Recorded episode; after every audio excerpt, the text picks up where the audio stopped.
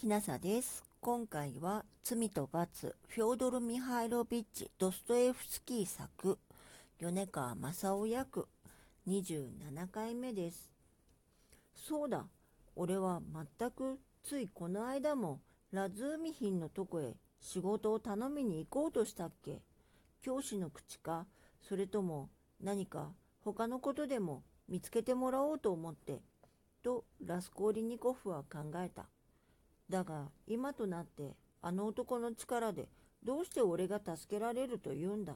よし、仮に出稽古の口が見つかって奴の手元に1カペーカでもあればその最後の1カペーカまで分けてくれるとしよう。それで出稽古に行く靴も変えようし服も直せるとしよう。ふむ。ところでその先はわずかなはした金で一体何ができるんだ今の俺に必要なのはそんなものだろうかいや、ラズーミヒンのところなんか行こうとしたのは全く滑稽の沙汰だ。彼が今何のためにラズーミヒンのもとへ出かけたかという疑問は彼自身の感じたよりもずっと激しく彼を困惑させたのである。彼は不安の念を感じながらこの一見極めて平凡な行為の中に自分にとって強調となるようなある意味を探り出そうとした。ふん、一体俺はラズーミヒン一人だけの力で万事を回復しようとしたのか。一切の解決をラズーミヒンに求めていたのか。と彼は驚いて自問した。彼は考え込んで額をこすった。すると不思議にも長い陳死の後に偶然思いがけなくほとんど一人でに一つの機械千番な想念が頭に浮かんだ。ふむ、ラズーミヒンのとこへ、と彼は不意に、最後の弾丸といったような調子で、すっかり落ち着き払った調子で言った。ラズーミヒンのとこへは行こう。それは、無論だ。しかし、今じゃない。奴のところへは、あれを済ました。翌日行こう。あれが片付いてしまった時、何もかも新規巻き直しになった時、と、不意にはっと我に返った。あれの後で、ベンチから跳ね上がりながら彼は叫んだ。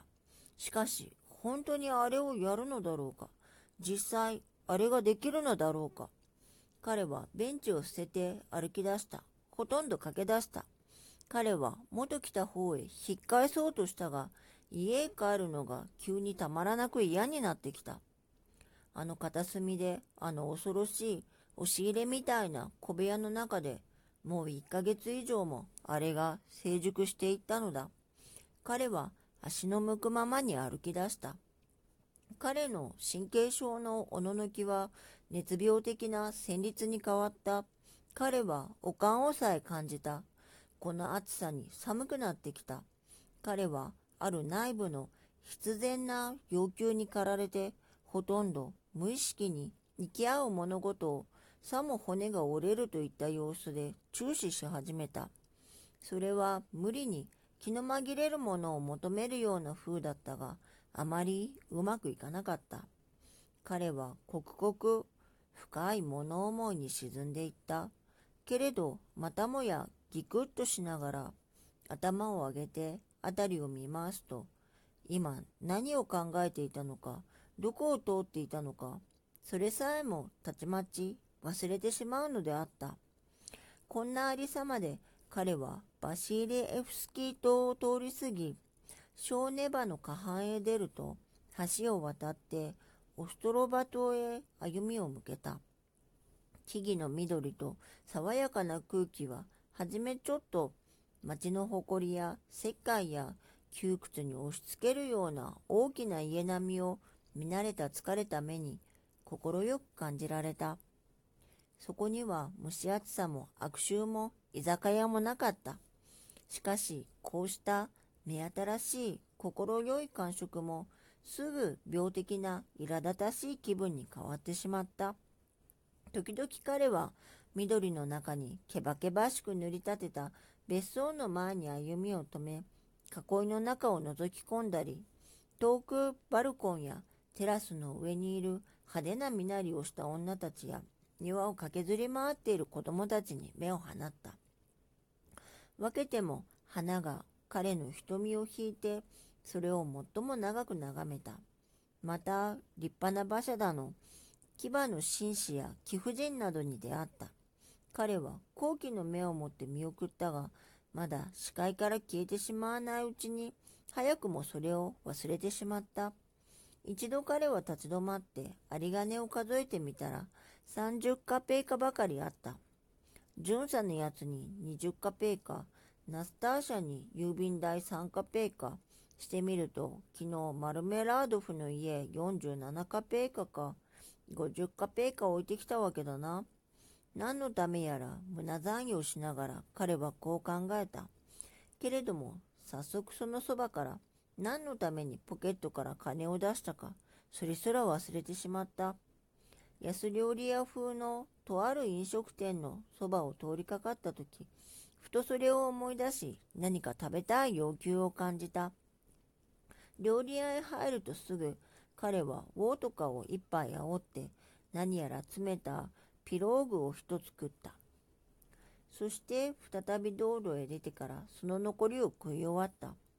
ずいぶん久しくウォートカを口にしなかったので、たった一杯飲んだだけでたちまち効き目が見えてきた。彼の足は急に重くなってひどく眠気を催してきた。彼は家の方へ足を向けた。けれど、ペトロフスキー島まで来ると、すっかりヘトヘトになって立ち止まり、道から降りて藪の中へ分け入り、草の上に倒れると同時に、たちまち眠りに落ちた。夢というものは病的な状態にある時には、並外れて浮き上がるような印象と、くっきりした鮮やかさと、並々ならぬ現実との類似を特色とする、そういうことがたびたびあるものである。時とすると奇怪な場面が描き出されるが、この場合、夢の状況や家庭全体が場面の内容を充実さす意味で芸術的にぴったり合った、極めて微細な、しかも基礎天外的なディテールを持っている。それは、たとえ夢を見た当人がプーシキンやツルゲーネフほどの芸術家でも、うつつには考え出せないほどである。こうした夢、こうした病的な夢はいつも長く記憶に残って錯乱され興奮した人間のオルガニズムに強烈な印象を与えるものである。今回はここまでです。罪と罰、フョードル・ミハイロビッチ、ドストエフスキー作、米川正夫役27回目でした。もしあなたが聞いていらっしゃるのが夜でしたら、よく眠れますようにおやすみなさい。